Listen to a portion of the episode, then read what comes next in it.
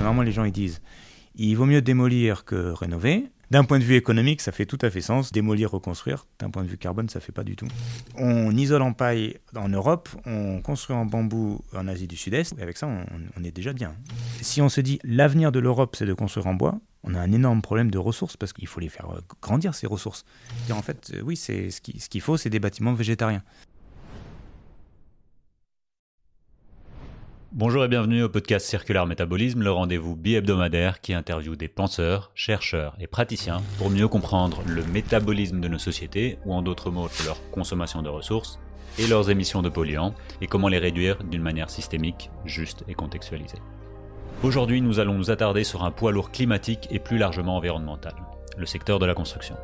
Le monde de la construction est en effet responsable d'environ la moitié des extractions de ressources au niveau mondial et la moitié des émissions de carbone au niveau mondial via la construction et le chauffage des bâtiments. Les entreprises de construction promettent des écoquartiers, des bâtiments énergie positive ou net en carbone, mais qu'en est-il vraiment? Au-delà des promesses qui perpétuent le statu quo, comment pouvons-nous révolutionner ce secteur ici et maintenant pour le rendre neutre pour le climat? Pour nous éclairer sur ce sujet, j'ai le plaisir d'accueillir Guillaume Habert. Guillaume est professeur en construction durable à l'école polytechnique de Zurich, ETH Zurich. Ses recherches portent sur la mesure et stratégie pour réduire l'impact environnemental du secteur de la construction via l'utilisation des matériaux biosourcés et géosourcés. Ensemble, nous allons dresser un tableau des impacts actuels du monde de la construction, démystifier les promesses du secteur de la construction pour enfin donner des solutions pour agir de manière radicale et concrète aujourd'hui afin de développer un monde de la construction réellement neutre carbone. Voilà, tout est dit. Bonjour Guillaume. Bonjour. Bonjour. Merci beaucoup. Merci, merci de prendre un, moment. On, s'est déjà euh, rencontré virtuellement plusieurs fois. On a déjà échangé. Évidemment, la première question que je me pose, c'est comment un géologue s'intéresse au secteur de la construction? Qu'est-ce qui t'a fait te rediriger en ah tant que euh, personne de la recherche euh, C'est une longue histoire, mais quand j'étais petit, je voulais faire euh, vulcanologue. Et du coup, j'ai étudié les cailloux, et voilà, j'ai même fait une thèse sur les granites. Et c'était magnifique, c'était plein d'histoires de sur la Terre. Euh. Et il y a un moment où peut-être euh, ça s'appelait pas comme ça, de déserteur ou de choses comme ça, mais il y a un moment où en fait ça racontait des histoires sur ce qui s'est passé il y a 500 millions d'années, alors que mmh. quelque part le, le, monde s'écroule maintenant. Il y avait un peu une, je me disais, ça me convient pas en fait. Et je suis passé du, du granit au ciment de façon étonnante, c'est assez proche. C'est-à-dire que finalement, c'est une matière minérale, il y a des cristaux. C'est en fait c'est la même chose. C'est les sciences des matériaux. Du coup, je suis passé quelque part de la géologie aux sciences des matériaux construits. Et puis après de là, euh, un peu plus large que le ciment. Écoute, on va parler du secteur de la construction. Je pense que, comme je l'ai dit tout à l'heure, c'est un poids lourd au niveau environnemental. Il y a plein de choses qu'on peut discuter. Il y a les déchets, il y a les ressources, il y a les impacts carbone. Enfin, bon, c'est beaucoup. Euh, peut-être qu'on peut petit à petit décortiquer pourquoi ce secteur est si euh, bah, déjà central dans, dans, toutes ces questions de ressources et d'émissions, et quels sont ses impacts-ci? L'utilisation des bâtiments, c'est forcément un secteur gigantesque parce qu'aussi on passe tout notre temps dans un bâtiment. Donc mm. il y, a aussi un moment où finalement on se dit ah bah il y a beaucoup d'énergie qui est consommée, mais oui parce qu'en fait il y a un peu que là qu'on consomme de l'énergie quelque part. Du coup, euh, oui, le chauffage, le refroidissement des bâtiments, ça consomme de l'énergie parce qu'on y passe 90% de notre temps. Euh, après, la construction, construire des bâtiments, c'est aussi quelque chose qui est visible, massif, et du coup, ça, en termes de quantité de matière, c'est sûr que c'est gigantesque. Mhm. Mais il n'y a pas d'autres, beaucoup d'autres activités qui, qui consomment autant de matière, euh, enfin, qui devraient nécessiter autant de matière aussi que construire un bâtiment. Mhm. Donc, il y a, y a, un peu, voilà, quelque part, c'est un peu normal. Mhm. Ceci dit, euh, je pense le point majeur problématique, c'est vraiment le, les, émissions de carbone sur le, donc les émissions pour la production de la matière, qui est en gros la, moitié des émissions, l'autre pour le, le chauffage des bâtiments une fois qu'ils ont été construits. C'est l'autre moitié. Ça, je pense que c'est vraiment le, point, le point critique, on pourra en discuter après. Sur les aspects quantité de matière et flux de matière, c'est sûr que c'est important en termes de masse. Après, est-ce que c'est problématique absolument? Euh, Genre, si je si j'utilise un kilo de sable ou si j'utilise un kilo de lithium, peut-être que la quantité de matière Mhm, mhm. est la même, mais finalement le- le- les impacts environnementaux ou les conséquences sont pas exactement les mêmes. Et du coup, la construction, je pense qu'en termes de masse, c'est sûr qu'elle consomme énormément de matière, Mhm. mais c'est plutôt des matières souvent inertes et qui sont plutôt abondantes, c'est des cailloux. Donc euh, de ne se dire que ah c'est c'est grave parce que ça consomme beaucoup de ressources, je pense que c'est un peu trop simpliste on va dire. Il faut se dire quelles sont les ressources vraiment problématiques qui sont utilisées ou quelle est la façon d'extraire la ressource qui est, qui est problématique. Mhm. Et un peu dans la même logique que les déchets, c'est-à-dire que la plupart des déchets de la construction c'est des graviers. Entre un déchet de gravier et une décharge à ciel ouvert avec des plastiques et des, machines à laver, euh, je pense qu'il vaut mieux avoir un, un tas de gravier dans, dans- dans son jardin. Il y a des masses importantes, mais quel est le problème associé aux masses? Je veux pas dire qu'il n'y en a pas, hein, Oui, mais, oui, en termes de polluants, c'est pour ça, je pense que le polluant pur, c'est vraiment le CO2. Et après, les conséquences de l'extraction, par exemple le sable ou des choses comme ça, où il y a des extractions illégales de matière, ça, ça a des conséquences gigantesques. Mhm. Mais, mais c'est pas la matière elle-même qui, crée la pollution, je pense. Ouais, c'est- c'est super intéressant en fait quand on regarde aussi euh, historiquement le, dernier siècle comment euh, cette extraction euh, se fait. En fait, souvent ce que je dis quand, j'enseigne, c'est que avant la Seconde Guerre mondiale, on consommait, on, était en train d'extraire de la matière pour se nourrir essentiellement, nourrir nous et les bêtes quoi. Donc c'était largement la biomasse, plus de 50% c'était la biomasse, voire, voire même plus. Et après la Seconde Guerre mondiale, aujourd'hui, c'est 50% de nos extractions, c'est les, les inertes, comme tu les appelles, les, minéraux non métalliques. Et du coup, là, je joue le jeu et je dis que maintenant, on consomme pour nourrir nos villes et pas pour nous, nourrir nous-mêmes. Donc certes, en termes d'impact, ce n'est pas ce qui est le plus impactant, mais euh, ça a connu, je pense, une augmentation de fois 50 depuis le début du siècle, alors que l'extraction mondiale, c'est fois 12, la population mondiale, c'est fois 4.5 ou un truc dans le genre. Et c'est plus que ce qu'on avait auparavant, c'est-à-dire euh, maintenir une société en vie. Euh, la biomasse était le plus important. Quoi. Tout à fait. Oui, oui. Et oui, non, non, non. Je ne veux pas dire qu'il n'y a pas de problème. enfin, on va peut-être commencer par parler du béton, parce qu'en fait, le, à la fin, l'essentiel des ressources à la, de la masse, c'est typiquement le, le, le, béton de la construction, avec lequel on a construit nos infrastructures, les ponts, les tunnels, qui consomment une quantité gigantesque de, matière. Donc la seule question, c'est est-ce qu'on a besoin de tunnels? Est-ce qu'on a besoin de ponts? Ça, c'est ouais. une question tout à fait pertinente.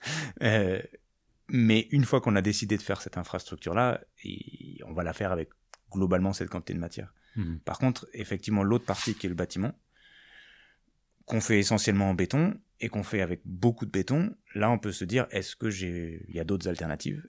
Je pourrais toujours avoir un bâtiment mais en consommant moins de béton. Donc euh, le bâtiment est responsable plus ou moins de la moitié des émissions globales et là-dedans comme tu disais, la moitié c'est pour fabriquer des matériaux, l'autre moitié c'est le chauffage. C'est ça les la grosse en, proportion. En, en gros, c'est ça à l'échelle mondiale. Euh, à l'échelle mondiale, l'essentiel des bâtiments dont on a besoin de chauffer, en fait, c'est dans les pays du Nord. C'est les bâtiments existants du pays du Nord. Hmm. Mm. L'essentiel des bâtiments qu'on construit, ils sont plutôt dans les pays du Sud. Ou agir pour faire les grosses masses, il faut se dire comment est-ce que je construis euh, aux Philippines avec euh, sans, sans, carbone. Et là, j'ai pas besoin de chauffage parce qu'en fait, c'est un pays tropical. Hmm. Mm. Et comment est-ce que j'arrive à isoler, à, à, utiliser mes bâtiments euh, en Suisse sans carbone? Et en fait c'est les bâtiments qui sont déjà là. Et du coup pour nuancer le moitié-moitié, c'est-à-dire à, l'échelle mondiale c'est ça, si je le prends à l'échelle de la Suisse ou de l'Europe, je vais avoir trois quarts pour l'utilisation, un quart pour la construction ou rénovation, mais production des matériaux.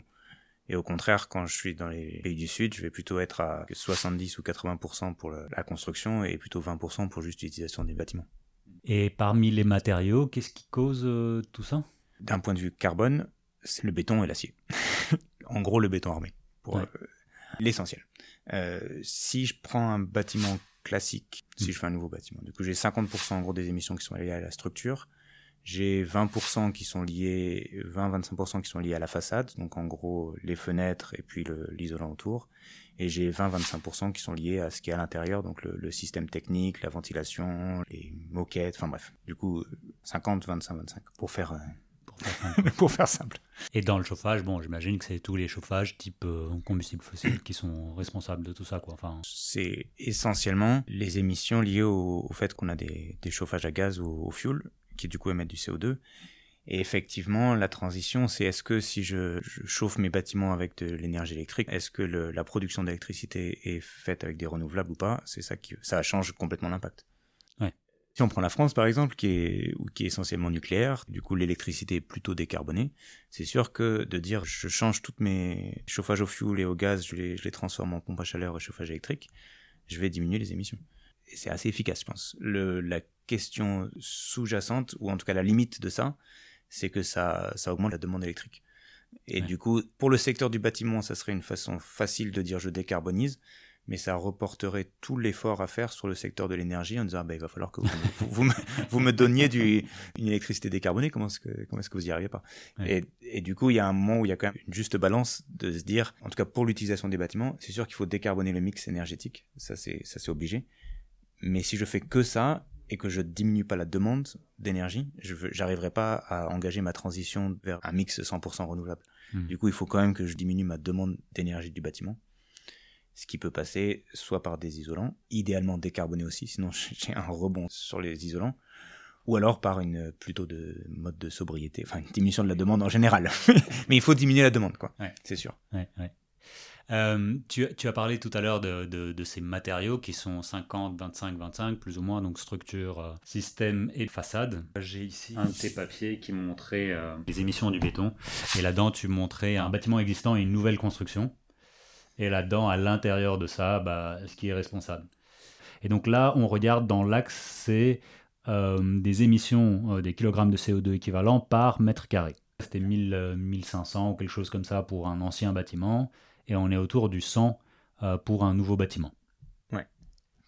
C'est quand même assez fort, la différence est quand même assez... Ah oui, c'est l'intérêt de mettre des isolants. C'est bien, ça, bien ça fonctionne. Du coup, le existing building, c'est typiquement les années 70, les bâtiments de base, où en gros, il y a très peu d'isolant et un chauffage au gaz. Je consomme beaucoup d'énergie et cette énergie elle est carbonée. Mm. Les nouveaux bâtiments, j'ai mis plus d'isolant et en plus mon système de chauffage souvent est plutôt à pompe à chaleur du coup électrique. Ma source d'énergie est décarbonée, je consomme moins d'énergie. Du coup, les émissions liées à l'utilisation, elles sont beaucoup plus faibles. Mm-hmm. Et après l'autre chose, c'est que le, les émissions liées à l'isolant dans un nouveau bâtiment, c'est pas ça qui compte dans le nouveau bâtiment parce que c'est la mm. structure. Du coup, en gros, que je fasse un nouveau bâtiment avec des fenêtres, une structure et pas d'isolant, ou que je fasse un nouveau bâtiment avec des fenêtres, une structure et un isolant, les émissions seront à peu près pareilles pour la construction. Mhm. Par contre, l'utilisation ne sera pas la même. Bien sûr. Et, ce qui est quand même assez fort là-dedans, bon, j'imagine, c'est les isolants, mais on voit que les nouvelles constructions, quand même, émettent plus au moment de la construction que les anciennes. Ouais, alors ça c'est en, moyenne. Hein. Ou en tout cas qui n'a pas eu de, de grande évolution euh, où il y a une baisse euh, radicale. Quoi. Voilà, dans l'autre sens, ça c'est sûr, c'est que globalement on construit à peu près pareil. Par mètre carré, peut-être qu'on en a un peu plus, plutôt pour les aspects acoustiques, c'est-à-dire que les bâtiments des années 70 ont été construits fins en fait en, matériaux. Du carton quoi. Voilà, du carton. Ce qui a un intérêt pour l'impact environnemental et la poids matière, mais par contre en termes de confort acoustique, elle n'y est pas. Et du coup, c'est sûr que maintenant on a tendance à faire des bâtiments qui sont plus massifs et du coup à rajouter de la matière. Mm. Et la matière la plus simple, c'est de mettre beaucoup de béton. Mm. On pourrait le faire avec plein d'autres types de matériaux. Du coup, voilà, j'aurais tendance à dire c'est plutôt les structures plus massives que la quantité d'isolant, s'il y a une augmentation. C'est ça. Et par contre, ce qui est sûr, c'est que on n'a pas diminué beaucoup. Et ce qu'on voit pas dans ce graphique-là, c'est que ça, c'est par mètre carré. Ouais. Ce qui s'est passé entre 1945 et maintenant, c'est qu'en plus, la consommation de mètres carrés par habitant a augmenté. Ouais. Du coup, globalement, on... par tête de pipe, on... par personne, c'est beaucoup plus gros. Si on continue, donc là, tu disais la structure, c'est 50%, on le voit plus ou moins ici, le béton acier, en effet. Euh, et le béton, c'est quasi 40% pour, pour un bâtiment. Et à l'intérieur du béton, bah, c'est évidemment le ciment. Et à l'intérieur du ciment, c'est la décarbonatation euh, du calcaire.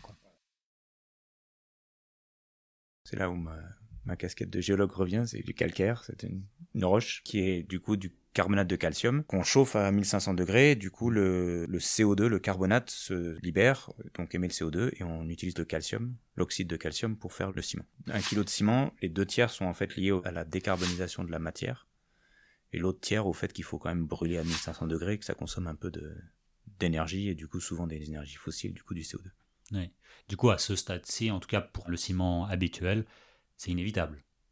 On veut du ciment, on est supposé chauffer, disons que ces 1500 degrés, par un miracle, on peut les rendre vertes, mais les autres deux tiers, c'est une réaction chimique Oui. inévitable, ou pas À la fin, c'est pas zéro carbone. Ouais. Ça peut être quand même beaucoup moins carboné. D'accord. Euh, C'est-à-dire qu'en gros, du coup, il me faut des fuels qui vont émettre du CO2 et il me faut de la matière calcique qui va émettre du CO2. Les fuels, je peux utiliser du pétrole brut, ce qui fait du coup direct du CO2, ou je peux utiliser des déchets.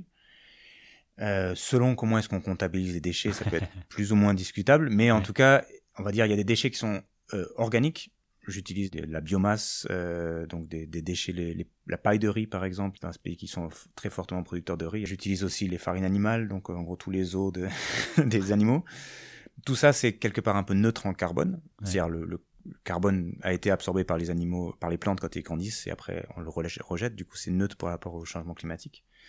Donc ça, ça va quand même diminuer les émissions de CO2 liées au fuel, si je brûle ces, ces aspects-là. Et je peux aussi brûler après tout plein de déchets industriels, comme les huiles industrielles, les, les vieux pneus usagés, tout ça, qui en fait sont faits de pétrole, Mm. mais au moins pas directement. Du coup, ça, ça va contribuer au CO2, c'est le un tiers des émissions. Mhm, mhm. C'est souvent les déchets industriels d'origine fossile.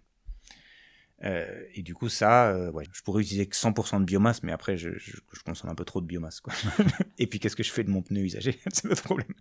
Euh, après, l'autre, sur la matière calcique, si je fais du ciment originel, on va dire, qu'on appelle le ciment Portland, effectivement, 100% de la, du sac est fait de, enfin 95% pour être précis, mais est fait de calcaire que j'ai décarboné Mhm. que j'ai chauffé à 1500 degrés. Donc en gros, 95% de ma matière a émis du CO2. L'autre 5%, c'est du plâtre. C'est parce qu'il Ouais, faut, sinon ça prend trop rapidement. Euh, donc au lieu de mettre 95% de ma matière que j'ai comme calcaire, je peux en gros mettre la moitié. Euh, du coup, j'ai que chauffé la moitié. Et l'autre moitié, j'utilise des sous-produits industriels qui sont en gros des déchets d'autres industries, donc euh, les déchets de l'industrie de l'acier, de centrales à charbon, qui eux, on va dire, les émissions de CO2 ont été liées au, pro- au produit principal. J'ai produit de l'électricité dans mon centrale à charbon, j'ai produit de l'acier dans mon aciérie, j'ai un déchet que j'utilise dans du ciment. Du coup, normalement, ils sont décarbonés dans le sens, euh, ils n'ont pas été produits pour ça. Ouais. Ou je peux utiliser, et c'est ce qui a été beaucoup promu récemment à l'E- à l'EPFL par Karen Scrivener et, et d'autres à Cuba et en Inde, de brûler des argiles que je chauffe beaucoup moins haut, donc en gros juste à 600 degrés. Et l'argile, pour être vraiment dans la chimie, l'argile se déshydrate et ne se décarbonate pas. Donc en gros, je- quand je chauffe de l'argile, j'ai juste de l'eau qui sort, j'ai pas du CO2. Donc j'ai assez, assez peu d'impact en fait de CO2. Et après, je mets du calcaire non chauffé. Donc en gros, le mix de ce ciment qui s'appelle LC3, il y en a la moitié, c'est du ciment classique, du clinker comme on appelle. Et après, j'ai en gros deux tiers de calcaire non chauffé, donc juste broyé, Mhm. et un tiers d'argile chauffée, mais qui sont juste euh, déshydratés en fait. Par cette stratégie ou par- en utilisant des déchets industriels, en gros, je diminue presque de moitié les- les émissions de carbone de cette Ouais. partie matière. Par contre, oui, les déchets industriels magiques qui permettent de réduire la quantité de clinker dans le ciment sont en fait des déchets d'industrie lourde qu'on voudrait éliminer dans un monde post-carbone. Ouais. Donc effectivement, dans le monde actuel euh, en transition, ça marche, mais dans un monde euh, post-carbone, le ciment peut pas être fait avec ces déchets-là. D'où l'intérêt de ce, de ce mix un peu avec des argiles calcinées et du, du calcaire, parce que quelque part, c'est un peu les mêmes ressources. Sur une carrière de ciment classique, j'ai du calcaire et de l'argile. Soit je les brûle tout en- ensemble, et je fais 100% de clinker, soit alors, quelque part, j'en brûle la moitié, et après, je remplace par du calcaire non chauffé et de l'argile chauffée un petit peu. Et donc, en fait, euh, j'ai les mêmes ressources. Donc, d'un point de vue euh, stratégique, commercial, économique, euh, c'est sûr, mais aussi un peu, voilà, matière et CO2, Mhm. c'est- assez intelligent ce mix parce que globalement j'ai les mêmes performances et j'ai deux fois moins de CO2 et j'ai utilisé les mêmes ressources. Ce qui est plus plus intéressant qu'effectivement comme tu dis, si je m'appuie sur des laitiers ou des cendres, Ah ouais. en fait je m'appuie sur une ressource qui normalement devrait disparaître. Ça serait bien qu'elle disparaisse parce Ouais, ouais, qu'en fait elle vient d'industries hautement polluantes. Des, des ordres de grandeur, si je me souviens bien. Alors, il faut que je gratte un peu mon cerveau, mais c'était quoi? C'était une tonne de ciment, c'est plus ou moins une tonne de CO2. Ouais, ça c'est le ça c'est les ça c'est le pire. Ouais. Ah ouais. C'est voilà, c'est le une tonne une tonne, c'est si je, je brûle des fuels fossiles purs D'accord. et que je mets euh, je mets que du calcaire br- br- brûlé. C'est le pire des cas, entre guillemets. En gros, c'est une tonne une tonne. Ouais. Et euh, je pense que le ciment Portland classique qu'on ferait maintenant, où on n'a pas que les fuels, Hmm. euh, on arrive peut-être plutôt à 0,8 peut-être, Ok. quelque chose comme ça. Mais par contre, euh, on a on utilise très peu de ce ciment avec 100% de, de, de, de clinker dedans. Hmm. Le mix actuel, il y a en gros il y a 30% de substitution. par des cendres volantes ou des laitiers. Donc en gros, on est plutôt à 0,7, je pense. Hmm. Quelque chose comme ça. Ça, ça change pas. Ça fait pas zéro. Et c'est loin. De... voilà. Du coup, c'est loin de zéro. On est à 0,7. Peut-être qu'on pourrait faire un ciment optimisé, idéal, avec plein de biomasse, tout ça. Peut-être qu'on peut arriver à 0,5. Ok. Mais ça va rester. il reste 0,5. et après, de là, euh, soit j'utilise moins de ciment. Ça, c'est l'alternative la, classique dans la construction.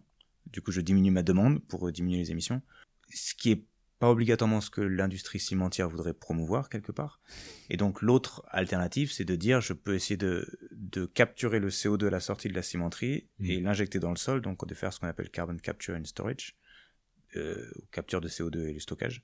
Ou voilà, je, je, prends le CO2 et je le mets dans le sol, et donc quelque part là j'ai un ciment zéro carbone. Mmh.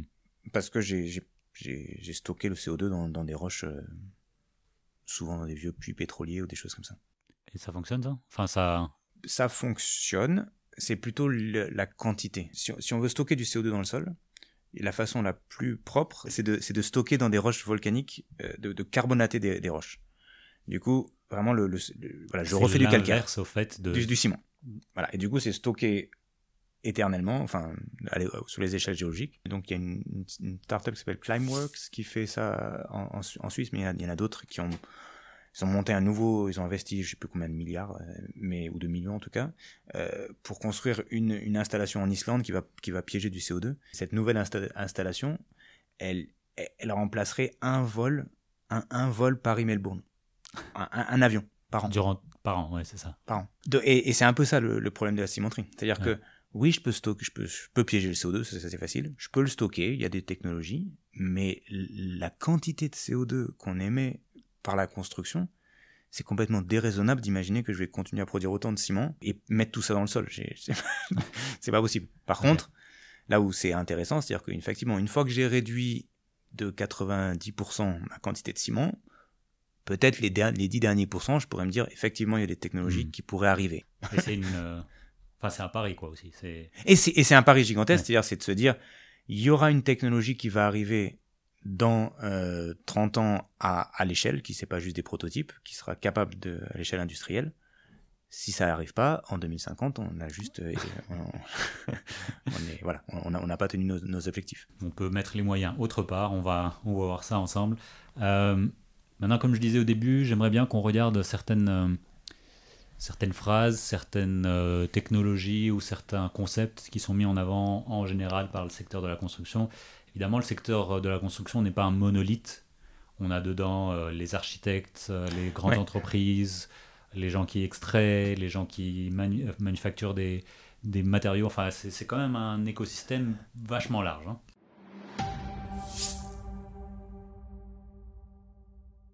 C'est là aussi probablement une des difficultés, ou alors la, la subtilité de, de, ce secteur, c'est que c'est un secteur avec plein d'acteurs. Hmm qui sont plus ou moins assez décentralisés en fait et qui font que le, on peut avoir des stratégies, mais euh, comment j'implémente cette stratégie à l'échelle de l'ensemble des petits bureaux d'architectes ou l'ensemble des, des, maçons Enfin, il y, y, a un nombre d'acteurs, il y a une pluralité des acteurs, et après un nombre d'acteurs assez gigantesque, euh, qui fait que n'importe quelle implémentation ou transformation est quand même assez, assez lente. Euh, il y a aussi des risques gigantesques, c'est-à-dire que c'est pas euh, c'est pas neutre, c'est pas bénin, on va dire, de construire un bâtiment. Il faut quand même qu'il, il faut pas qu'il s'écroule. et, et, pendant longtemps. Et chaque bâtiment est un prototype. et, oui, et puis surtout, produire un bâtiment, elle le donne les clés à quelqu'un, et après, elle est quelque part responsable de ce qui va se passer dans ce bâtiment, même si elle n'y va jamais, pendant les, au moins les dix premières années légalement. Et puis de toute façon, s'il s'effondre au bout de 50 ans, c'est l'image de l'entreprise est, est, est, donc, est foutue. Du coup, du coup et, elle a aucun contrôle sur l'objet sur qu'elle a, vendu. Hmm. Donc il y a, y a quand même un, risque qui est quand même assez important sur des longues périodes, avec aucun contrôle sur ce qui peut se passer. Et puis euh, certaines euh, innovations euh, comme l'amiante et autres qui, étaient, qui ont été promues comme des innovations et où tous les, tous les, artisans disent Ah non, non, mais de l'amiante c'est bien, on leur a bien dit qu'il fallait mettre de l'amiante. Et puis maintenant c'est une catastrophe. Euh, du coup, il y a aussi une certaine réticence par rapport à une innovation qui vient de l'extérieur en disant regardez, c'est génial, c'est nouveau, vous allez décarboner le bâtiment. Ouais, mais enfin bref, mais, du coup, voilà, du coup, c'est c'est normal. Je pense que ça évolue assez lentement et Et quelque part, voilà, c'est aussi bien de se dire que nos bâtiments tiennent. Même s'ils émettent du CO2. mais il y, a... une inertie des bâtiments que tu te dis que le secteur doit. Effectivement, ça ne veut pas dire qu'il ne faut pas, faut pas transformer, mais, mais des bonnes pratiques peuvent être échangées. Et c'est peut-être plus comme ça que quelque chose qui vient de l'extérieur en disant j'ai une nouvelle technologie, ça va tout transformer. Quand on regarde les différentes stratégies de décarbonisation du secteur, il y a une façon qui est plutôt promue, c'est de se dire ah, on va faire du ciment zéro carbone et on va faire de l'acier zéro carbone. Euh, comme je disais, je pense que c'est hautement improbable que ça arrive. Ceci dit, en tant qu'acteur politique, c'est le plus simple parce qu'en fait, j'ai un interlocuteur, enfin cinq interlocuteurs à l'échelle mondiale qui produisent tout le ciment du monde. Hmm. Donc voilà, j'ai cinq personnes autour de la table et je leur dis vous allez faire du ciment zéro carbone, combien est-ce que ça vous coûte? Ils disent ah ça me coûte énormément. Du coup, du coup ils chopent énormément d'argent. Mais quelque part, c'est une, négociation qui est faisable. Pareil pour l'acier. J'ai ArcelorMittal et deux, trois autres. Du coup, en fait, euh, c'est gérable autour de la table. Par contre, je commence à dire à un, un, maçon de dire vous allez construire avec des bottes de paille. Déjà, j'ai 200 000, au moins maçons autour de la table. Et, et, du coup, la, ils ne sont pas forcément fédérés, il n'y a pas forcément. Ouais. La transition est plus facile à l'échelle du secteur industriel qu'à l'échelle du secteur de la construction de ces multitudes d'acteurs. Enfin, le maçon ou les architectes, c'est pareil, c'est beaucoup plus divers. Du coup, du coup, il y a une solution de facilité qui est quelque part de n'avoir que les industriels autour de la table. Ce qui est probablement utile, parce qu'il faut qu'ils fassent des efforts, mais ce qui ne va pas faire le grand changement. C'est-à-dire qu'on peut sauver 20, 30, 40%, même au maximum 50%. Mais en fait, si on veut être à zéro, il faut changer les types d'industrie, il faut changer la façon de construire, et c'est là où il va falloir discuter avec tous ces acteurs. Parce que c'est eux qui doivent changer, en fait. Parlons peut-être de certains exemples qui vont imbriquer tous ces acteurs et actrices il y a des choses qui prennent très longtemps et en même temps d'autres qui avancent très vite. Et, souvent, c'est un peu. Euh, on ne sait plus où de donner de la tête. Par exemple, tout ce qui est les bâtiments zéro énergie, zéro carbone. Euh, on a l'impression, ou les bâtiments euh, BBC en France, etc. Enfin, chacun a des labels. En, ouais, en Suisse, c'est Minergie. Chacun a des labels. On a l'impression que maintenant, c'est la course au label. Et que un bâtiment peut être positif en énergie ou un bâtiment peut être zéro carbone. C'est quand même très fort comme, euh, comme message. Ça veut dire quoi déjà? Qu'est-ce qu'on doit retenir quand on entend qu'un bâtiment est machin ou machin Souvent, il faut un peu se méfier, je pense. Commençons par ça.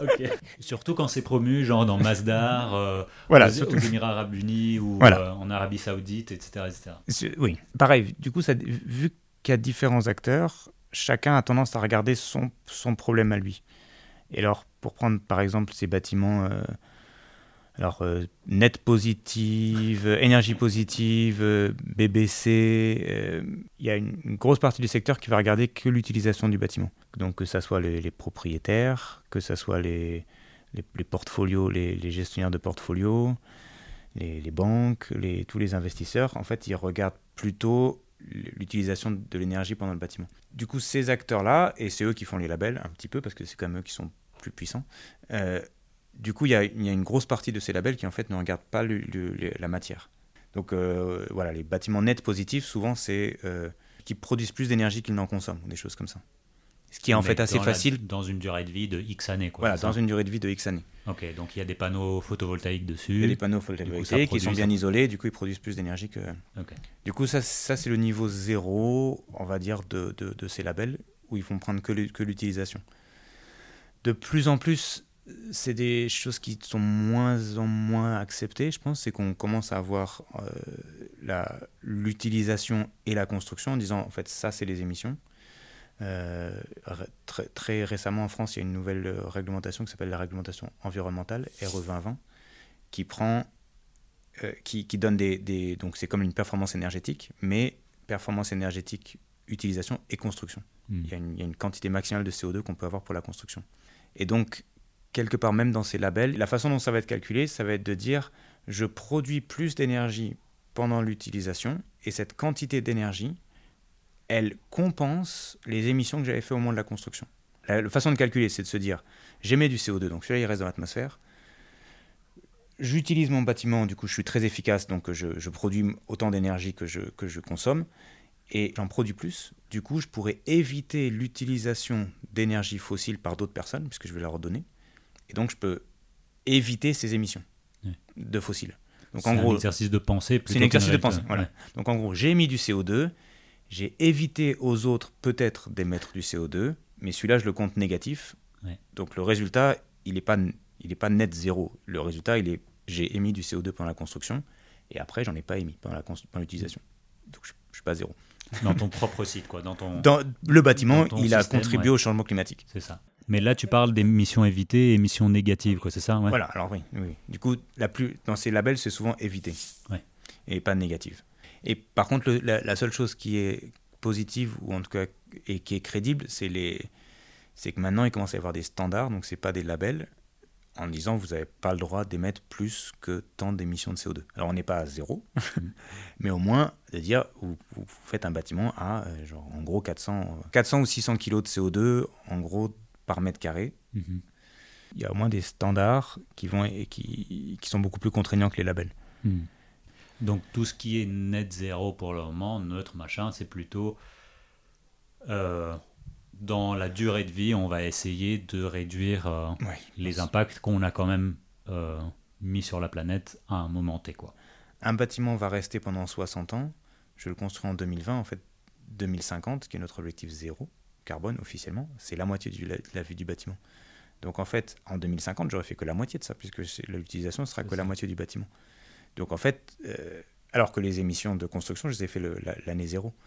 Donc même si cet exercice de pensée fonctionnait, il empêche de penser qu'en fait les émissions de la construction c'est année zéro et après l'utilisation c'est les 60 ou 50 prochaines années. Et donc s'il y a une urgence climatique, c'est pas sur l'utilisation, c'est vraiment la construction. Et voilà, de mélanger les deux, ça, ça, ça aide pas, on va dire. Euh, c'est- je trouvais ça super intéressant quand tu parlais de ça, parce qu'en effet, euh, bah, au moment T, on, on ajoute. Oui. On a beau devenir neutre dans X années, au moment T, on ajoute. Et c'est, peut-être ça qu'il faut garder en tête, quoi. Voilà, et du coup la question c'est comment est-ce que au moment T, je j'ajoute pas, d'où les que je peux pas trop le faire avec du ciment et de l'acier. quoi. C'est ça. Et, et du coup, on passe à la deuxième grosse euh, phrase qu'on entend très souvent vaut mieux construire neuf que, que rénover, par exemple. D'un point de vue carbone, c'est à peu près sûr que c'est faux. Euh, parce que du coup, ce que je disais, c'est que si c'est un bâtiment classique, comme la plupart des bâtiments qui vont être construits, surtout parmi les gens qui disent vaut mieux construire neuf que rénover, il, il y a 50% des émissions qui vont être liées à la structure. Parce que l'argument souvent, c'est vaut mieux construire neuf que rénover, parce que neuf a une meilleure performance énergétique. Du coup, j'utilise moins d'énergie pendant l'utilisation qu'un bâtiment rénové. Les émissions liées à l'utilisation sont en fait pas vraiment critiques sur, le- sur la période immédiate. Puisqu'en fait, euh, voilà, dans, dans, dans 60, ça va, elles vont s'étaler pendant 60 ans. Donc si j'ai une performance énergétique qui est un peu moins grande d'un bâtiment rénové par rapport à un bâtiment neuf, cette différence, elle va se voir en 2060, 80, 2100, et pas, pas, en, de- pas en 2020 ni en 2030. Hmm. En 2030, ce que je vais voir, c'est que j'ai construit une structure et l'autre, j'ai pas construit de structure. L'autre point qui est problématique, c'est qu'en fait, je suppose que mon énergie d'utilisation va être la même que maintenant. Hmm. Alors qu'en fait, euh, on peut espérer que l'énergie va se décarboner et que du coup, en 2050, normalement, je devrais avoir beaucoup plus de panneaux solaires et une énergie beaucoup plus verte que maintenant. Hmm. Et donc, si- même si je consommais plus d'énergie avec un bâtiment rénové qu'avec un bâtiment neuf, cette énergie, elle serait décarbonée.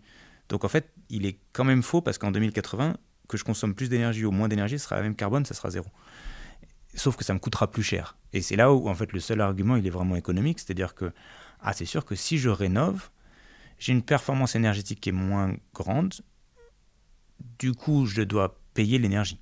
Mm. Pas, pas d'un point de vue carbone, mais d'un point de vue voilà, Hmm. argent. Ouais. Et le vrai argument, il est surtout pour l'investisseur, c'est-à-dire que si je construis neuf, je peux construire souvent un peu plus gros. J'ai des coûts de construction qui sont beaucoup plus maîtrisés que la rénovation. Du coup, je suis sûr de combien je vais payer, Meilleure de- marge, de, mes etc. meilleures marges. Du coup, en gros, c'est voilà. D'un point de vue économique, ça fait tout à fait sens. Démolir, reconstruire. D'un point de vue carbone, ça fait pas du tout. Et, et sachant aussi qu'aujourd'hui, la majorité des isolants, c'est du pétrole. Polystyrène, euh, etc. Ouais. bah, au final, c'est un non-sens, quoi. Si je fais une nouvelle construction, ce qui compte, c'est la structure. Que j'ai mis du polystyrène ou de la, ou de, ou de la paille, si j'ai fait ma structure en béton, ça changera pas grand-chose. Enfin. Par contre, quand je fais de la rénovation, l'essentiel des émissions liées à la rénovation, c'est les matériaux d'isolant. Et donc là, que j'ai fait une isolation avec de polystyrène ou que j'ai fait avec des matériaux biosourcés, là, je vais avoir une différence d'impact carbone. Ouais. C'est-à-dire que normalement, les gens, ils disent, Il vaut mieux démolir que rénover. Sinon, c'est sûr qu'il vaut mieux rénover. L'autre point, c'est qu'en fait, quand on rénove, il vaut mieux rénover avec des biosourcés qu'avec du polystyrène, parce que sinon, j'émets du CO2, pareil au moment de la rénovation. C'est ça. Mais et alors ça, cette phrase-là, on l'entend pas trop. Il vaut, vaut mieux rénover avec de la paille qu'avec du polystyrène, mais pourtant, Ouais. D'autres phrases qu'on entend souvent, euh, si on construit avec du bois, c'est OK. je me questionne aussi, on va dire. Je suis pas sûr d'être complètement sûr de, de moi. Par contre, si je regarde juste les émissions fossiles liées euh, au- au- à l'énergie pour euh, produire un bâtiment en bois et produire un bâtiment en béton, c'est mieux de, produire en- de le faire en bois que de le faire en béton. Pour deux raisons. Souvent, par, par mètre cube de bois, j'ai quand même moins d'émissions fossiles qu'un mètre cube de béton. Et en plus, euh, les, les structures en bois sont souvent plus légères que le, Mm. que le béton. Et du coup, j'ai tendance à mettre moins de matière euh, dans une structure en bois qu'une structure en béton. Donc en gros, je, je gagne deux fois. Par contre, est-ce que c'est zéro carbone? Ce qui est sûr d'un point de vue de l'atmosphère, c'est que c'est sûr qu'un arbre, quand il grandit, il piège du CO2. En, grandissant, le CO2 est stocké sous forme de carbone dans un, arbre. Qu'après, cet arbre, je le coupe et je le mets dans un bâtiment. Et, du coup, le carbone qui a été stocké par l'arbre est quelque part stocké pendant une durée de vie assez longue dans le bâtiment. Moi, je pense que un arbre a grandi, il a stocké du carbone dans l'atmosphère. Ça, ça appartient au cycle de la forêt, quelque part. Après, quand l'arbre, je le coupe et je le mets dans un bâtiment, à ce moment-là, je vois pas comment est-ce que l'atmosphère a piégé du CO2. C'est-à-dire que pour l'atmosphère, c'était pareil. Il y avait un arbre dans la forêt, maintenant il y a une maison. Par contre, il a fallu que je le sèche, que je, hein, que je le coupe. Du coup, j'ai en fait j'ai des émissions de CO2. Donc en fait, pour moi, au moment de la construction, j'ai émis du CO2. Mm. Par contre, et c'est là la, la subtilité, c'est qu'après, j'ai pu replanter un arbre dans la forêt. Et du coup, cet arbre va regrandir et va repiéger du CO2. Et du coup, si mon système, c'est pas la maison, mais c'est la maison et la petite parcelle de forêt que- qui a servi à construire ma maison, il y a un moment, donc en gros au bout de 60 ans de vie de la maison, où quelque part j'ai l'ancien arbre qui est dans la maison Mm. et j'ai le nouvel arbre qui a grandi qui est, qui est dans la forêt. Ouais. Et donc là, j'ai là j'ai vraiment piégé du CO2. Ouais. Mais c'est plutôt pour moi à 60 ans et pas. Enfin, quand, la- quand le nouvel arbre a grandi et pas au moment de la construction. Il y a différentes façons de calculer. Il y en a qui disent euh, est-ce que je prends le bénéfice au moment de la construction ou je le prends le bénéfice plus tard? Ouais. C'est des questions de dynamique, de frontières de système pour moi. C'est-à-dire, est-ce que mon grand-père ou ma grand-mère ont planté ce- cet arbre pour moi?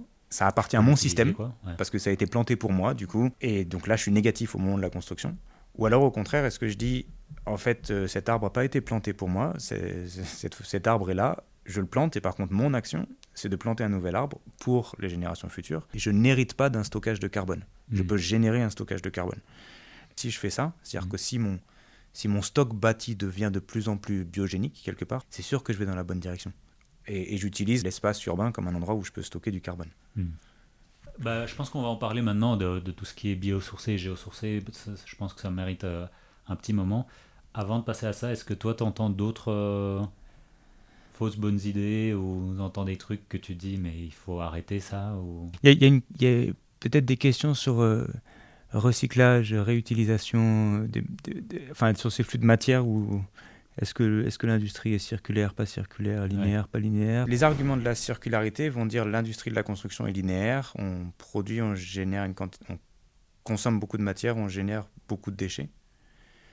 Les arguments du secteur de la construction seraient de dire on est déjà très circulaire parce qu'on fait un recyclage de la matière de façon intense. Les deux sont peut-être un peu justes, les deux sont un peu faux aussi. L'industrie de la construction, quand même, recycle beaucoup, en, masse. Le flux de matière qui sort est quand même recyclé pratiquement aux deux tiers, re-rentre aux deux tiers. Par contre, on consomme tellement, c'est ce que tu disais sur le multiplié par 60, que, que ce déchet de sortie est très négligeable par rapport à l'entrée. Donc en fait, on consomme énormément de matières premières, mais c'est pas parce qu'on recycle pas, c'est parce qu'on on consomme trop. Quand même, quand je recycle, euh, je recycle des graviers et souvent pas le ciment. Le ciment est toujours neuf, du coup, en fait, on émet toujours de CO2. Il y a des arguments un peu flous, en fait, en- en- dans ces circularités de la... Ou qu'est-ce qu'il faut faire circulaire? Je pense qu'il y, a- y une- il y a une déconnexion entre la les, typiquement la masse et le carbone, qui, est- qui sont assez différentes dans la construction. C'est-à-dire que j'ai beaucoup de masse, c'est les graviers, il y a zéro carbone associé. J'ai très peu de masse, c'est les fenêtres ou le, le, bitume, plastique, euh. ouais, le plastique. et zéro masse. Ouais. Et en fait, c'est là, où il y a le carbone. Les politiques de circularité vont pas obligatoirement amener une décarbonisation. Et politiques de décarbonisation vont pas amener des circularités. Et souvent, elles sont un peu les deux ensemble en disant Ah, mais regardez, on va faire circulaire, ça va être zéro carbone. Et c'est pas obligatoirement. Non, mais on va en venir. euh, parmi les trois euh, solutions que tu proposes aussi. euh,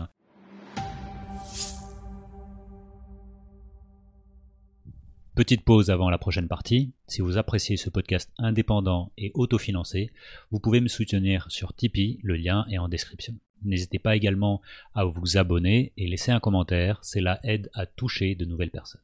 Merci encore et place à la suite. Le nouveau type de régime alimentaire que devraient avoir euh, nos bâtiments. Elle dit que bah voilà, au fait, il faut que notre secteur de la construction il, il se transforme un peu. C'est-à-dire Ouais. que le ciment, certes, on va l'avoir peut-être encore pendant longtemps, mais pour différentes raisons et différentes proportions. Euh, L'acier, les fenêtres, on a commencé à apprécier d'avoir quand même de la lumière naturelle à l'intérieur de- des bâtiments. Certes, c'est un très grand bénéfice de qualité de vie, mais peut-être qu'il ne faut pas exagérer également.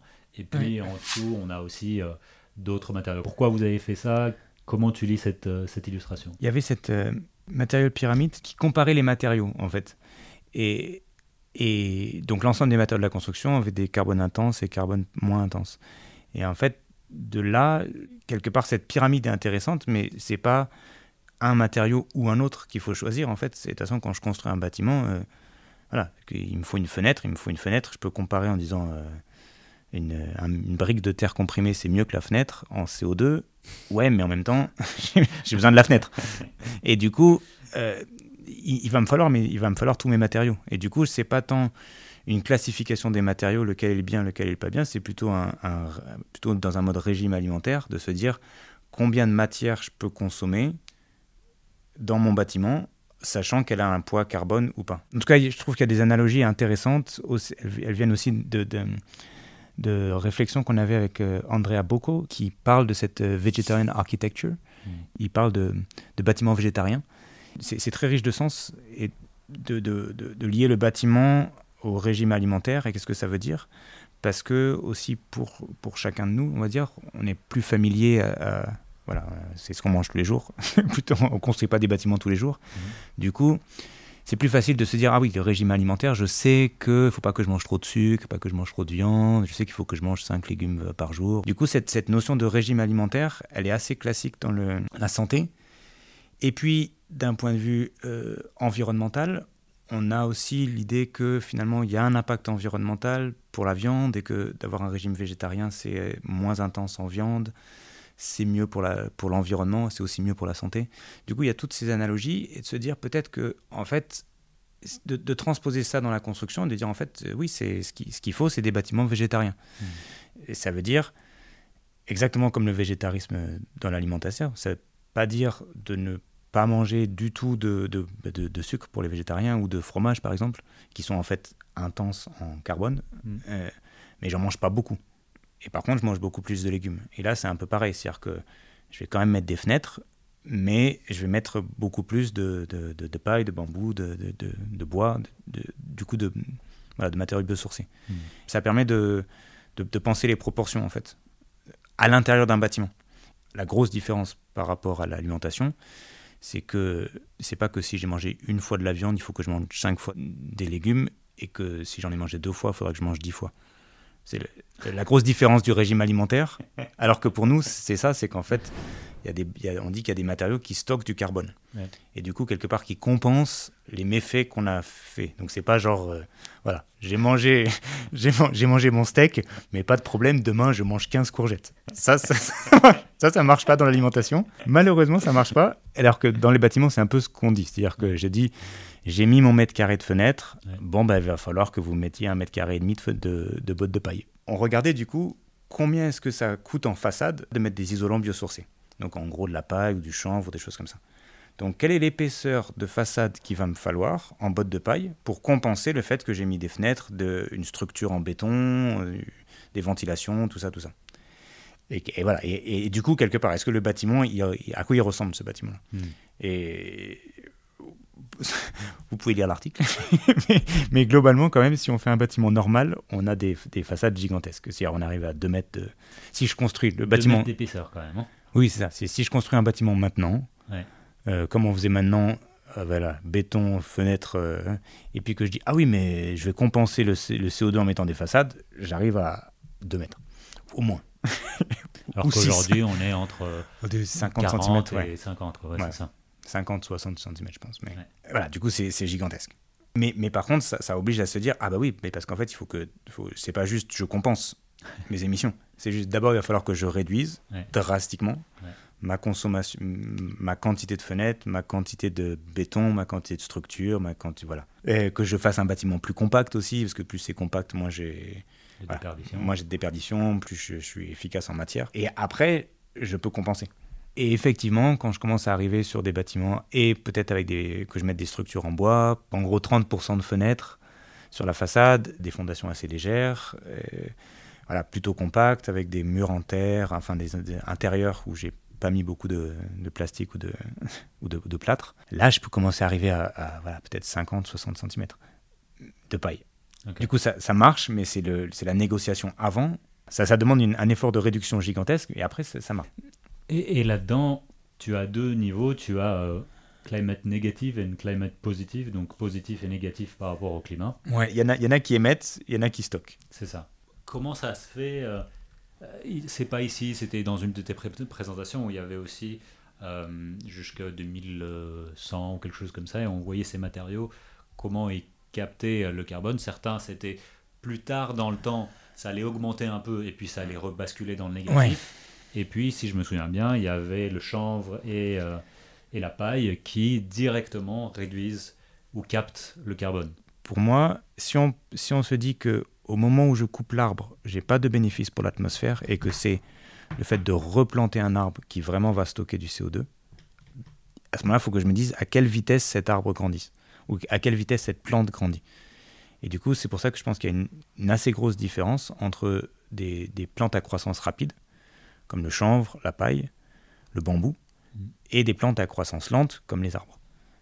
C'est-à-dire que même à la fin, si la quantité de carbone est la même, il y, en a une qui, genre la paille, c'est vraiment, je, prends la paille et je la mets dans mon bâtiment l'année, bah, il ne s'est rien passé, j'ai juste pris la paille. L'année d'après, je replante du blé, il va repiéger du CO2. Mm. Donc en fait, au bout d'un an, pour l'atmosphère, j'ai vraiment enlevé l'équivalent de ma botte de paille. Mm. C'est-à-dire qu'un an après, j'ai une botte de paille sur le champ, une botte de paille dans mon bâtiment. Et du coup, j'ai multiplié par deux. Alors que le bambou, c'est au bout de 5 ans, quelque chose comme ça. Un arbre, euh, alors ça dépend des arbres, mais dans les pays européens, c'est 60 ans, 80 ans. Mhm. Mais là, c'est assez important parce que du coup, on rentre beaucoup plus dans les clous, les 2030, 2040, 2050, avec de la paille et du chanvre comparé à du bois. Bah, avec ce mode de calcul, c'est là, là que oui, c'est là qu'on voit la différence. C'est-à-dire que la paille, je vais être euh, par kilo de. En gros, on va, on va compter par kilo de carbone piégé dans, le, dans la matière. Et donc, pour un kilo de carbone piégé dans la paille, j'ai à peu près un kilo de carbone qui est, qui est piégé en 2050. Et pour un kilo de carbone piégé dans le bois, j'en ai que la moitié ou un, tiers. Quoi. Donc, euh, voilà, je vais faire 0, moins 0,3 en gros, alors que l'autre, je vais faire moins, moins 1. Euh, mais du coup, ça veut dire que ces solutions existent aussi aujourd'hui, elles sont disponibles. Oui, et du coup, c'est y aller quoi. À l'échelle de l'acteur individuel, une maison en bois, c'est mieux qu'une maison en béton. Une maison en paille, c'est peut-être c'est encore mieux qu'une maison en bois. Mais si j'ai du bois autour de moi, euh, je vais faire du bois, c'est bien. Par contre, à l'échelle des politiques publiques, si, euh, si on se dit ah l'avenir de l'Europe c'est de construire en bois ou l'avenir du monde c'est de construire en bois, on a un énorme problème de ressources parce qu'il faut les faire euh, grandir ces ressources. Et du coup, bah, il faut soit transformer massivement les forêts, parce que en fait, ça va être des, c'est pas des forêts, c'est des plantations d'arbres, mais industrielles. Et est-ce que c'est ça qu'on veut ou est-ce qu'on veut garder des forêts? Parce qu'en fait, le, le bois, voilà. le bois vient pas de la forêt, le bois vient d'une plantation d'arbres, enfin, la construction en bois. Du coup, ça oblige, ça va obliger vraiment à transformer massivement ces forêts-là. Ou alors, est-ce que justement, si on prend ces dynamiques, il va, en termes de politique publique, il faut se dire le les, matériaux à croissance rapide, ils ont cet avantage que je, peux, les, je peux les planter plus rapidement. Par contre, c'est vrai que ça pose des questions de euh, planification. Alors, planification écologique, c'est le terme actuellement, mais, mais de, de, de, stratégie entre secteurs. C'est-à-dire que c'est sûr que le biosourcé, c'est quelque chose, ça, ça, ça a l'air d'être la solution miracle pour l'ensemble des secteurs. Pour faire, de, pour faire des biofuels, pour faire de, des médicaments, pour faire de, des, des, bâtiments. Et si tout le monde utilise la même ressource, ça ne marche pas. Du coup, et pour l'agriculture.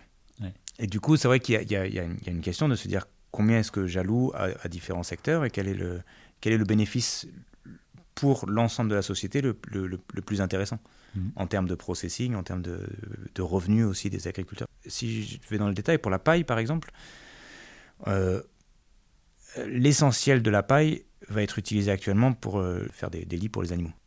À l'échelle de l'Europe, on utilise moins de paille pour ça que la quantité de blé qu'on mange. On mange plus de pain que de fromage quelque part, pour, faire, pour, faire, simple. Et, et du coup, il y, y, a quand même un surplus de paille. Du coup, ce surplus de paille, on peut l'utiliser et finalement, il couvrirait l'ensemble du, du, besoin du, du secteur. Hmm. Sauf qu'il est à l'échelle de l'Europe, sauf qu'en fait, il n'est pas localisé obligatoirement à l'endroit où le, la, la, demande est. Donc, c'est sûr que si je veux dire globalement, ça marche. Si je regarde localement, euh, typiquement en Suisse, on consomme plus de paille euh, on consomme plus de fromage que de pain, typiquement. Ou en tout cas, on produit plus de fromage que de pain. Donc, euh, on, a un déficit de paille, même actuellement, pour les, pour les vaches. Du coup, il faudrait importer d'autres endroits. Du coup, ça, ça, voilà, ça, je pense à l'échelle locale, ça, ça demande plus de coordination. Mais si on regarde à une échelle européenne, on va dire, j'en ai là, j'ai largement assez de ressources, ça c'est mm. sûr. Je, je, pense déjà à des typologies euh, de pays européens. Tu as le ratio pain-fromage, oui, tu as plutôt la Suisse qui est fondue, et tu as les autres pays qui sont plutôt sandwich avec un peu. Voilà, du coup, y a, voilà, c'est très clairement, c'est pas, pas dans les pyramides, mais oui, c'est sûr qu'en fait, euh, il y, a, y, a y, a un certain ratio, ouais. et qu'on est très déficitaire en Suisse. le, le, dernier point, peut-être, euh, qu'on pourrait aborder, c'est le géosourcé. Parce que ça, ça relie également l'économie circulaire, euh, ça relie pas mal de choses, et que bah, c'est pas, c'est moins un matériau en compétition, en tout cas. Ouais. Peut-être juste pour le. Euh, on a parlé paille, mais tout, tout au début, on, on, discutait de ouais, où sont les, les, les, émissions. Et en fait, les, on disait les émissions moitié-moitié, utilisation construction, utilisation dans, en Europe. Et du coup, pour diminuer cette partie-là, il faut isoler les bâtiments existants. Mmh. Et du coup, c'est l'idée de se dire voilà, du coup, il faut isoler les bâtiments existants. Il faut le faire avec des matériaux biosourcés parce qu'en plus, ils stockent du carbone. Typiquement, il faut penser matériaux biosourcés pour l'isolation en Europe. Et là, la paille, le chanvre, c'est là où il y, a un certain intérêt. Par contre, l'autre moitié qui est construction de bâtiments neufs, plutôt dans les pays du Sud, euh, à ce moment-là, la paille, alors il y a de la paille de riz, on peut construire aussi, mais c'est plutôt le, climat qui est un peu différent, parce qu'en fait, euh, c'est plutôt un climat tropical, donc on n'a pas obligatoirement besoin d'isolation, on a plutôt au contraire besoin de parois plutôt fines, ventilation, et surtout on a besoin de nouveaux bâtiments, donc on a besoin de structures.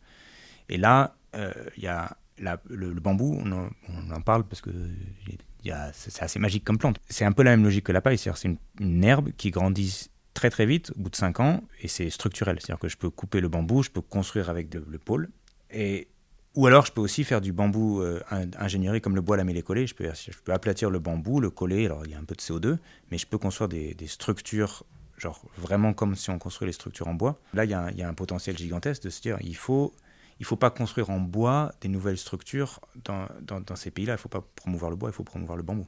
Pour simplifier de façon extrême, on isole en paille en Europe, on construit en bambou en Asie du Sud-Est, et avec ça, on, on, est déjà bien. Ouais. C'est noté. Notez bien. Voilà. euh, géosourcé. Oui. Euh, argile, terre, euh, tout ça, quel, quel, où est-ce qu'il rentre dans, dans toute dans, cette équation? Souvent, quand on parle géosourcé, en fait, on parle de, la, de, la, terre, de la construction en, en terre, qui est une la technique de construction vernaculaire. Euh, il rentre dans l'équation de plusieurs façons. Euh, la première, c'est, on va dire, c'est neutre, à peu près neutre pour le carbone. D'un point de vue carbone, si je prends de la terre, je, je la compacte et puis j'ai, voilà, j'ai un bâtiment. Du coup, à peu près neutre. Euh, l'intérêt dans les, en termes de flux de matière, c'est euh, que, en fait, c'est un, une matière actuellement qui est absolument pas utilisée, mais qui est, qui est abondante dans nos villes. C'est-à-dire qu'en fait, chaque fois que je construis des infrastructures, des bâtiments et tout ça, j'ai tendance à faire un, petit trou. Et du coup, j'ai des matériaux qui s'appellent matériaux d'excavation que j'ai tendance à mettre à l'extérieur de la ville pour, dans, des, dans des décharges, typiquement, et je ne l'utilise pas, en fait.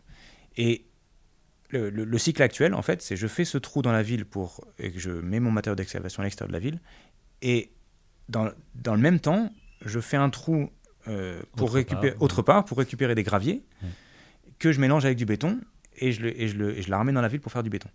Et en Suisse, on met les deux ensemble, c'est-à-dire que je fais un trou pour faire du gravier, je fais du béton et je remplis ce trou avec des matériaux d'excavation. Et du coup, je, je c'est comme si c'était rien passé. Du coup, j'ai fait, fait, zéro. Mais en fait, quelque part, c'est un flux très, très fermé, mais complètement aberrant, en fait. Et il faut rajouter du ciment à chaque fois. Du coup, on rajoute du CO2. Plutôt que de se dire, en fait, ce matériau d'excavation, c'est une ressource, en gros, c'est de la terre. Et la demande, elle est à peu près des mêmes quantités.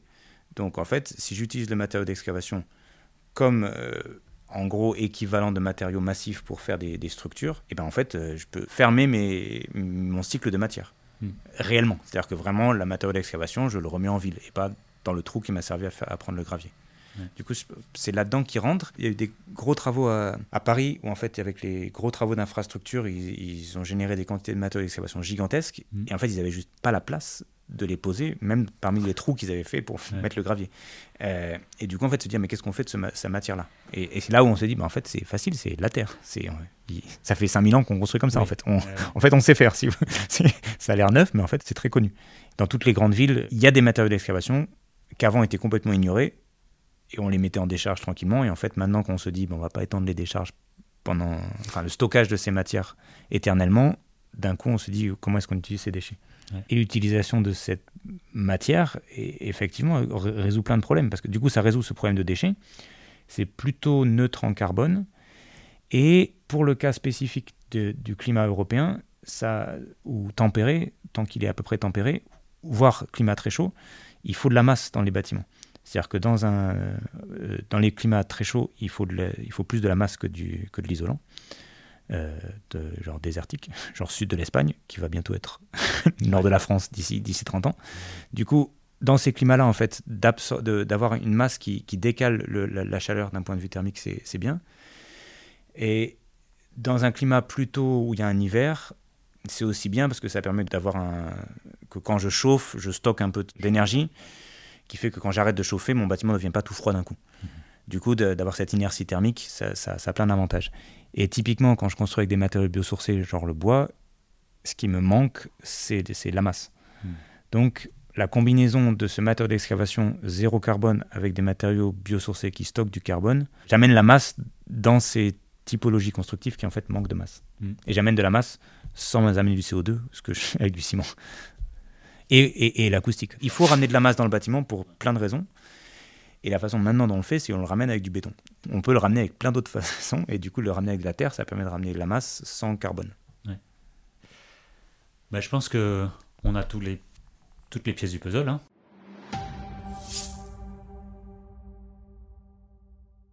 En, gros, on sait faire avec ce qu'on a. C'est disponible. C'est techniquement faisable. Économiquement aussi, on pourrait dire. Il n'y a, a plus qu'à, quoi. Enfin, Ouais, évidemment, c'est pour ça. Et du coup, mais alors euh, la question c'est pourquoi est-ce que pourquoi est-ce que ça ne se fait pas? Et euh, mais mais ouais, je, suis assez d'accord. C'est-à-dire que c'est vrai que les la matière, alors les matériaux d'excavation, ils sont bien trop abondants. Les matériaux biosourcés, ils sont en fait abondants. Euh, et s'ils le sont pas, on peut imaginer certaines stratégies pour qu'ils le soient assez facilement parce que ça grandit assez vite. Euh, et, voilà, et en fait, du coup, c'est faisable.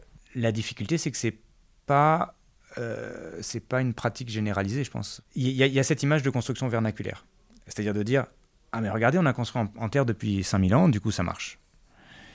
Alors c'est un peu l'argument qu'on a eu pendant très longtemps, euh, enfin nous en tant que va dire promoteurs de la construction en terre, de dire regardez les, pourquoi est-ce qu'on a besoin de normes? On sait faire. Si on regarde le centre-ville de nos villes euh, même européennes il y a plein de bâtiments en terre les voilà. Ça existe. Pourquoi est-ce qu'on le fait pas? Et je pense que c'est un bon argument pour amener la crédibilité technique. Le problème c'est que ça associe ce matériau à une construction vernaculaire. Du coup ça associe à euh, voilà un truc un peu euh, oui et puis un peu vieux beaucoup d'efforts pour le construire pré-deuxième guerre mondiale, hmm. qui peut-être a, des avantages, mais qui ne parle pas à tout le public, en fait, on va dire, et qui parle à un certain public. Hmm. Et, et du coup, d'associer ce matériau à des techniques vernaculaires, ça pouvait permettre de justifier, d'éviter les normes, de dire ça fait 5000 ans que c'est là, du coup, regardez, c'est normal, ça va, on va, ça va marcher. Et, et je pense que c'était peut-être un peu le- voilà, une stratégie qui, qui a marché un temps, mais que maintenant il change en se disant non, non, en fait, ce matériau-là, il faut qu'il qu'il soit normalisé. Du coup, maintenant, il y a de plus en plus de normes sur- de- ou de guides de bonne pratique ou de standards. Du coup, il y a, voilà, on se dit en fait, il faut le standardiser, il faut l'ingénieriser, en gros. Et, c'est, et la façon dont maintenant on construit en terre, en paille et tout ça, c'est, pas vernaculaire, en fait. Surtout en Europe. C'est-à-dire que euh, le pisé, donc euh, les- l'essentiel des bâtiments en terre maintenant, c'est en pisé, c'est pisé préfabriqué. Du coup, c'est des éléments préfabriqués, il y a des usines. Pour le, qui, qui posent aussi d'autres questions. hein Ouais. d'un point de vue euh, environnemental. Mais en gros, on va beaucoup plus dans la préfabrication de la terre. Pareil pour la paille, c'est maintenant c'est des caissons en paille, du coup en fait c'est- limite préfabriqué. Et donc en fait, euh, je, je pense qu'il y a peut-être un, un rattrapage maintenant qui se fait en se disant en fait non non maintenant on va standardiser ces matériaux, industrialiser et euh, peut-être un peu trop peut-être oublier l'aspect vernaculaire. Mais ouais, je, pense que c'est peut-être la, dynamique actuelle qui, se fait, qui permettrait de massifier l'utilisation. Ça crée des tensions entre quelque part des, pas des, un peu on va dire des puristes ou de, euh, une, vision de ce matériau en tant que matériau écologique ultime. C'est sûr, je, veux dire. euh, j'ai un champ de blé, j'ai une motte de terre, je prends mon truc, je le malaxe et ça me fait une maison. C'est magique aussi. c'est- voilà, c'est magique. C'est le, autonome aussi. enfin, oui. c'est le, c'est la circularité absolue, c'est le, le- l'accord avec l'environnement. Enfin, voilà, ça a un côté euh, parfait, sustainability intégrale. Je- je négocie pas avec la nature, quoi. Je fais avec. Euh, et c'est sûr que d'industrialiser, ça crée plus d'impact, ça va avoir plus de transport, ça a des coûts. C'est mettre le matériau dans notre société actuelle qui, quand même, a des problèmes. du coup, est-ce qu'une fois que j'aurai tout industrialisé en terre et en paille, j'aurai pas les mêmes problèmes que j'avais avec le béton sans le carbone? C'est-à-dire que j'aurai, j'aurai zéro carbone, mais j'exploiterai les ressources de façon. J'aurai toujours, Très je serai extractif, ouais. je Ouais. serai. euh, Peut-être que si j'industrialisais, est-ce que je respecte les, les emplois locaux? Enfin, ça, ça- je pense que ça pose d'autres questions d'industrialiser. Hmm. Et, et peut-être, pour revenir à cette question de végétarisme, euh, dans l'alimentaire, en gros, on va dire, on, est passé à un, un étape après. Euh, peut-être que pour le bâtiment, on n'y est pas. C'est-à-dire que si je mange végétarien, on va dire c'est bien, mais est-ce que c'est local? Est-ce que c'est fair trade? Est-ce que c'est. Voilà. Donc en gros, ouais, je mange des légumes, mais comment est-ce qu'ils sont produits? Qui c'est qui les produit? Et où est-ce qu'ils sont produits? Mm. Et en fait, ça, c'est pas, les- c'est pas la question si je fais juste un régime matière en disant je vais faire un bâtiment végétarien ou avec euh, la paille, de la terre, tout ça. Et je pense que l'étape d'après, ça sera, ça sera de dire il faut pas juste faire un végétarien, il faut faire un bâtiment euh, équitable, euh, biologique, dans l'idéal. Mais, mais en même temps, si c'est ça le problème, ça voudrait dire qu'on a résolu le carbone. Ouais. Ce qui serait déjà pas mal. Bah écoute, je pense que, en tout cas, je trouve ça assez enthousiasmant. On a, on a des pièces du puzzle, il y a juste à faire. Je pense surtout aux personnes euh, souvent euh, qui, qui sont des professionnels du monde. euh, Je pense à des archives, je pense à des, personnes des entreprises, etc. Est-ce qu'il y a peut-être un dernier mot que tu voudrais leur dire? Je pense que le- on, a, juste un petit peu abordé ces, jeux d'acteurs. Pour les acteurs politiques, eux, il faut qu'ils incitent et qu'ils pensent filière, structuration, incitation, voilà, assurance, tout ça. Par contre, pour les acteurs de la construction, les questions sont différentes parce qu'en fait, il faut trouver les bons partenaires en fait. C'est-à-dire que euh, c'est pas possible d'imaginer un architecte de faire un bâtiment en terre si en fait il n'a pas l'entreprise qui va le, suivre.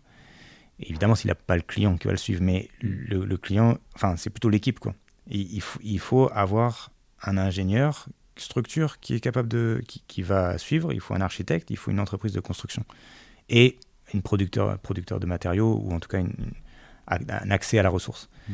Et en fait, ces trois-là, ils sont plutôt locaux. Ce qu'il faut réussir à trouver, c'est ces partenaires-là qui travaillent en synergie et, et, et après faire un projet après l'autre, en fait. Je ne crois pas en la personne qui va Hmm. toute seule réussir à produire tous ces bâtiments. C'est c'est pas vrai. C'est des, des équipes. Bon, Je vais mettre les articles euh, que tu, que tu as partagés également en, en description, mais est-ce qu'il y a d'autres, euh, un livre ou un film ou quelque chose qui te, qui te semble assez euh, inspirant pour parler de, de tout ce qu'on a raconté aujourd'hui Alors j'avais vu récemment des reportages sur Arte sur ces matériaux du matériaux géniaux là, euh, sur la terre, le bambou. Mais du coup il y avait il y a ce livre de d'Andrea Bocco là sur Vegetarian Architecture qui est peut-être un peu low tech mais qui je trouve euh, assez inspirant dans le dans la proposition en fait de dire à quoi ça ressemble une architecture végétarienne. euh, et, et, après peut-être c'est quelque chose qu'on n'a pas trop abordé mais ce parce qu'on est focalisé beaucoup matériaux, mais toutes ces questions de design régénératif. Et il y, y, a un, récemment un livre qui, qui, je trouvais très inspirant de Sarah Ishioka, je crois, qui s'appelait Flourish et qui était sur euh, design, design régénératif, où, où elle abordait de façon assez claire euh, le fait que c'est pas juste un matériau, c'est plein de, c'est toute une succession dans un process et que je, qui est assez facile à lire, je trouve. Mhm. Et qui est, enfin, en tout cas, j'avais trouvé assez très, très inspirant. Je me demande s'ils n'ont pas lancé un podcast aussi. Et, et c'est possible qu'ils aient des, des, podcasts et autres, mais, Ouais. mais ils sont en anglais, oui. Écoute, merci beaucoup. euh, avec Guillaume. plaisir, merci, merci beaucoup. Euh, merci également à vous toutes et tous euh, d'avoir écouté, entendu jusqu'au bout. Évidemment, il y a beaucoup de choses à digérer. N'hésitez pas à nous dire s'il y a des choses que vous voulez plus de détails, si vous voulez en discuter. Je pense que c'est important. Et puis, bah, on a parlé de, de certains de ces enjeux, par exemple avec euh, BC Materials, qui est une entreprise à Bruxelles qui, euh, qui fait de la terre, euh, enfin qui utilise la terre pour des matériaux de construction. Une autre qui utilise du bois à Bruxelles également, des déchets de, de, de forêt. Euh, avec Philippe Biwix, on a parlé des villes stationnaires. Enfin voilà, il y a beaucoup. Ne vous inquiétez pas, si, si vous restez sur votre faim, euh, vous allez être rassasié. Merci encore Guillaume et à bientôt pour un autre épisode. Merci.